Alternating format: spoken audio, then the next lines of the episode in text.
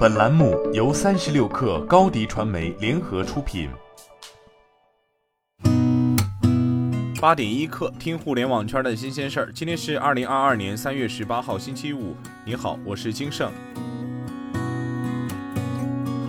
三十六氪独家获悉，钉钉于近日完成一轮人事调整，阿里巴巴集团副总裁库伟出任钉钉 COO，将主导负责钉钉大客户战略以及推动钉钉商业化进程。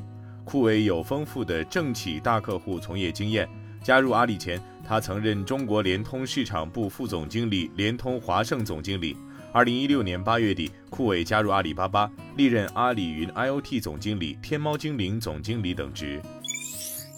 据澎湃报道，近日网络流传消息称，小鹏汽车将于三月二十一号进行提价，其中 P7 涨价近两万元 P 五涨价一万元，并称小鹏汽车正在冲击近四天的业绩，以实现涨价前获得更多订单。对此，小鹏汽车方面表示暂无相关信息。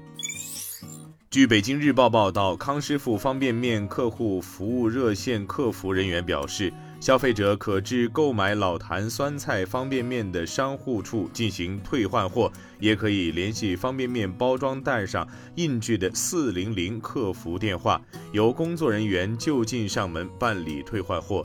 需要注意的是，北京地区售卖的康师傅老坛酸菜面由天津工厂生产，并未使用涉事供应商的土坑酸菜，是可以放心食用的。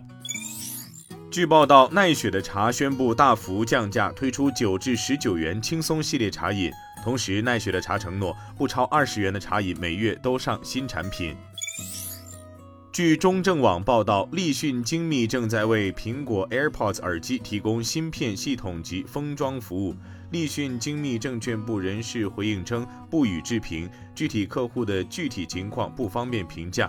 值得注意的是，立讯精密是苹果 AirPods 耳机最大的代工组装厂商。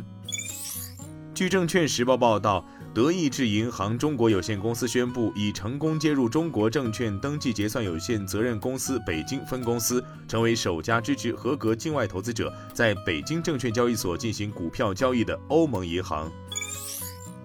据新浪财经报道，星巴克在周三的一份声明中表示，六十一岁的约翰逊将于四月四号离职，并将在董事会留任至九月。现年六十八岁的星巴克创始人舒尔茨将暂时掌舵，他将重新加入董事会并处理日常管理工作。此外，还将帮助公司寻找新的领导人。星巴克预计今年秋季完成这项工作。